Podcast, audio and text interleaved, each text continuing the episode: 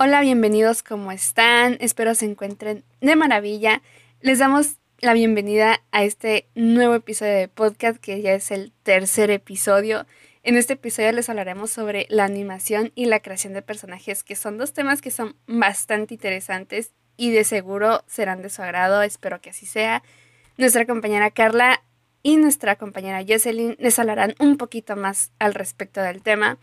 Y vamos a iniciar con nuestra querida compañera Carla. Cuéntanos, Carla, háblanos un poco más del tema de la creación de personajes, por favor. Gracias, Jasmine. Bueno, hola, ¿qué tal? Soy Carla.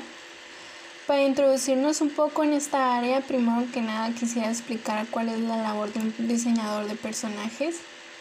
Este se encarga de fijar o transferir ciertas características a un personaje animado que lo hacen único y especial como por ejemplo sus gestos, posiciones y miradas, entre otros según lo que se espera como resultado de la animación. Una vez dicho esto, creo que en algún momento como ilustradores o diseñadores, siempre hemos tenido la intención de crear personajes, pero al momento de querer aterrizar nuestra idea en papel, digamos que no obtenemos el resultado deseado. Por consiguiente, lo que se espera en este episodio es profundizar en el tema y dar algunos consejos de manera que puedas progresar e implementarlos en tus trabajos. Empecemos con el material. El material que puedes llegar a utilizar se resume en una hoja de papel, lápiz, una constante investigación e imaginación, así como conocimientos básicos sobre la figura humana. En este punto se puede decir que no hay límites ni peros para empezar en el área, por lo que te invito a intentarlo.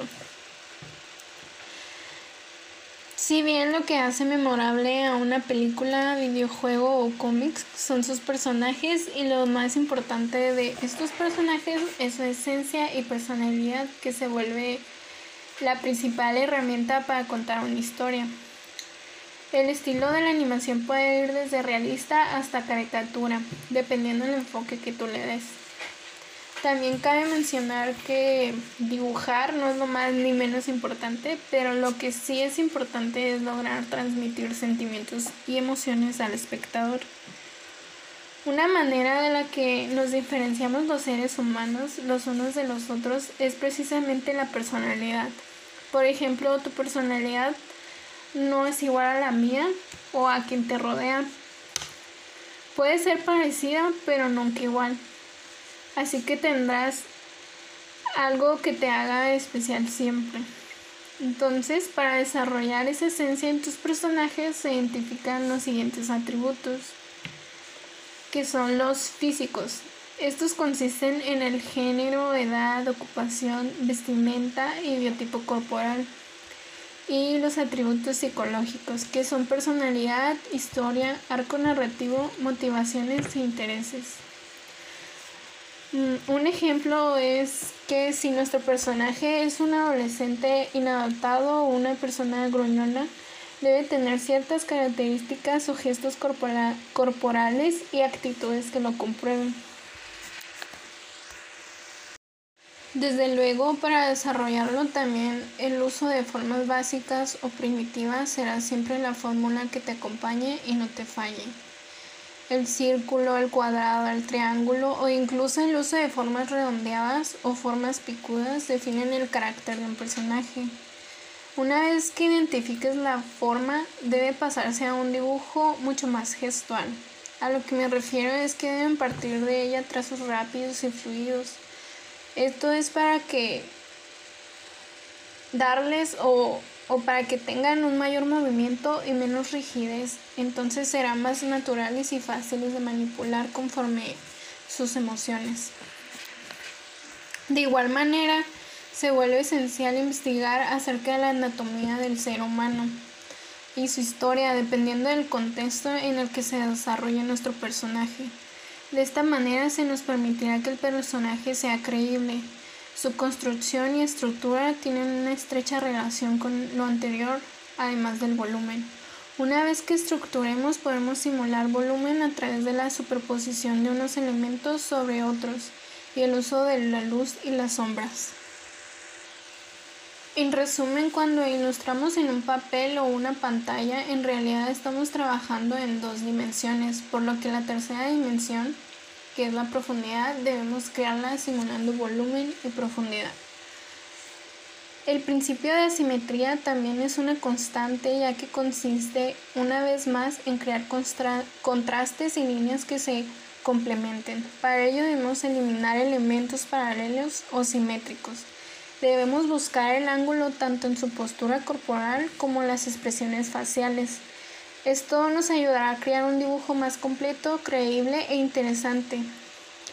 Una vez teniendo ya en cuenta esto, se debe de definir una actitud y en este principio además intervienen tres elementos de vital importancia, que son el lenguaje corporal, las manos y las expresiones faciales que además deben trabajarse de forma coherente con el personaje y con los elementos a su alrededor para poder desarrollar desarrollar estos te aconsejo observar tus gestos o los de las personas que te rodean. De esta manera te será más práctico y uno de los principios claves son los colores también. Estos colores que vayas a utilizar pueden transmitir un sinfín de emociones, por lo mismo debes de escoger aquel que vaya de acuerdo al perfil de tu personaje y puedas adaptarlos a su entorno.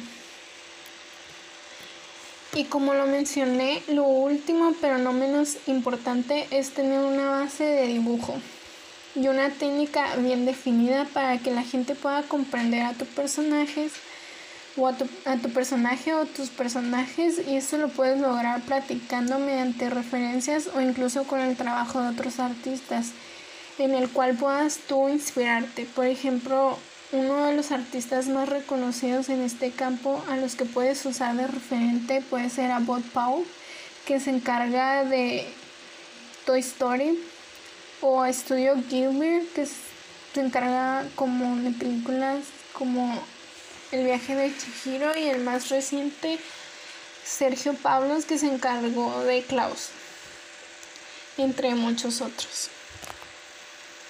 Hola, ¿qué tal? Aquí Jocelyn, a cargo de explicar un poco sobre la animación, en donde me voy a enfocar más eh, sobre animación 2D, ya que considero que es con lo que más he estado enfocada. Y actualmente, al ser estudiante de diseño, estoy aprendiendo a animar en serio, entre comillas, pero cuando estaba en, mi, mis inicios de mi carrera empecé a experimentar viendo tutoriales en internet de cómo animar ciertas cosas como las clásicas pelotas rebotando o cómo animar los ojos que serían técnicamente el abrir y cerrar los ojos. Todo esto lo realizaba con programas como Paintool 6, que es, para mi parecer es un programa de dibujo muy fácil de usar y cada movimiento lo realizaba por medio de capas para crear mi figura deseada. La que más recuerdo ahora era de una alpaca abriendo y cerrando los ojos, algo sencillamente fácil. Una vez que tenía la animación realizada, descargaba cada imagen y en mi caso lo subía a una página de internet para convertirlo en GIF. Siento que yo empecé haciendo más que nada GIF porque quería hacer GIF de mis series o de mis personajes, así algo más dinámico y eso lo veía como una forma más de practicar ah, mis dibujos. Aunque actualmente creo que esa página ya no existe, eh, esto es fácil hacerla igualmente con Photoshop, que es un programa más completo de la familia Adobe y en donde igual puedes convertir tus imágenes en GIFs para que se vea como una animación repetitiva y fluida y no como cortes en sí. Cada animación está dividida en varias secciones para funcionar. Primeramente saber qué queremos animar. Podemos hacer de un personaje caminando, un personaje saludando, etc. Hay mil ideas en realidad. Para esto tenemos que hacer un storyboard con sus respectivas notas. El storyboard en sí son bocetos plasmados en papel o en algún programa de dibujo para mostrar nuestras ideas y lo que queremos realizar. Una vez que están definidas nuestras ideas y plasmadas al papel, mi consejo es empezar a hacer una prueba haciendo un animatic. Y aquí viene la pregunta, en sí, ¿qué es un animatic, no? El animati eh, sí es hacer una animación a medias, mm, indicando que quiere ser nuestro personaje u objeto para seguir puliendo nuestras ideas y que sean lo más clara posible. El animating no es necesario que sea fluido, ya que aún no estamos mostrando nuestro trabajo final. Una vez que ya tengamos eh, nuestro animatic realizado con nuestras ideas un poquito más claras, podemos ir añadiendo y puliendo el resto de fotogramas. Cada fotograma es un segundo donde tienes que estar dibujando en sí cada segundo de la acción que quieras realizar. De esta forma para que nuestra animación sea lo más fluida posible. Para esto tenemos que tener cuidado eh, cuidando nuestra calidad de línea y que no se rompa la forma física que queremos hacer. Poniendo como ejemplo a un humano, tenemos que cuidar que nuestro humano no rompa su estructura o su forma física, porque esto causaría como un shock visual. Porque ha habido casos en que, por ejemplo, alguien está dibujando un humano delgado, pero la calidad de línea cuenta en que a lo mejor es más gruesa y hace que visualmente se vea más gordito o si no tienes como la fluidez al, hacer el trabajo, se vea como pelusa y eso igual causa como por qué está pasando esto, o sea, hay como un corte y no tiene sentido, se podría decir. Ahora como final, una vez que ya tengamos nuestra animación un poquito ya más fluida, con una buena calidad de línea, podemos pasar a colorear a nuestro personaje. Es mucho mejor que nuestra animación no tenga tantos detalles. Esto para que no resulte cansado tanto para nosotros como para nuestro futuro espectador. Sé que esto puede ser agotador, pero una vez que observa lo que ha realizado, es realmente gratificante ver cómo se mueve lo que ha realizado. Claramente esto podría funcionar si es una animación muy corta, de 6 a 10 segundos y más si estamos nosotros solos aprendiendo y trabajando en esto. Pero si es un proyecto ya en serio de alguna serie, ya sea para televisión o internet, lo más aconsejable es tener un equipo de trabajo, ya que aunque se vea fácil, es realmente cansado y estar corrigiendo y es en serio un trabajo que se requiere de mucha paciencia y estar siempre haciendo pruebas, porque puede suceder que lo que tenías pensado al principio puede que no funcione o nuestro espectador le resulte cansado o es aburrido o en realidad no aporta nada a tu historia. Siempre aconsejo seguir viendo tutoriales y referencias. Eso nunca ha sido malo. Por ejemplo, de otros artistas o ilustradores. Como por ejemplo, sigo a una animadora en YouTube que tiene series muy interesantes como Haspin Hotel o Hello Babos. Me gusta mucho su trabajo, al igual que sus cómics, pero de esas dos series las tomo como referencias de cómo ella y su equipo hace el uso de color, me gusta seguir analizando su estructura, su composición y con eso sigo aprendiendo y, con, y considero que es lo más importante, seguir aprendiendo y practicando. Y bien, tal y como dijo nuestras compañeras Carla y Jocelyn, son dos temas muy, muy interesantes que en lo personal me agradan y van de la mano con la ilustración. Crear un personaje tiene, pues ahora sí que su chiste, yo desde que estoy chiquita me gusta muchísimo inventar personajes y crear sus historias.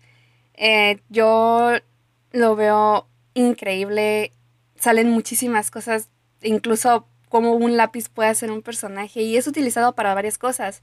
Por ejemplo, muchas veces de ahí salen las mascotas para algunas empresas, como por ejemplo del qué barato.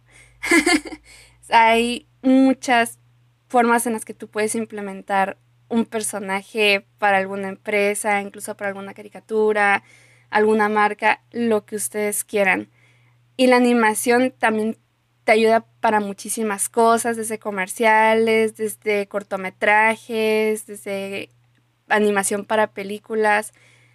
Abarcan muchísimos campos la animación, la creación de personajes y la ilustración.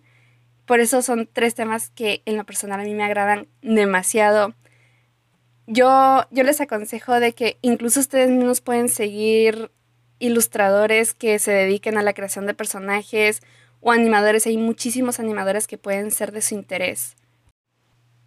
Y dentro de la animación hay muchísimos tipos de animaciones. Está, por ejemplo, la animación 2D, la animación 3D, hay incluso animación que, que se dedica a la tipografía, está la animación tradicional, la animación de stop motion. Hay muchísimos tipos de animación y distintas variedades de programas donde puedes hacer animación. De hecho, está incluso, puedes hacer animación en Photoshop, está el Flash, ahí está el Animate, hay muchísimo software que puedes utilizar para crear animaciones y es muy interesante si te gusta muchísimo la animación. Creo que los consejos que te dio Jocelyn te van a servir muchísimo. Yo, a mí me gusta la animación, pero estoy un poquito más dedicada a lo que es la ilustración.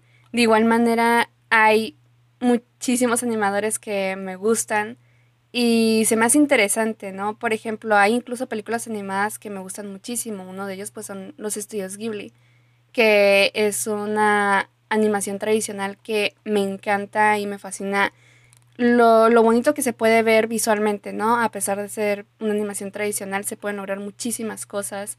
Hay incluso tabletas donde tú puedes hacer animaciones y se ven muy, muy bien. Y bueno amigos, hemos llegado al final de este capítulo del podcast. Espero sigan sintonizándonos si les gusta este tipo de contenido.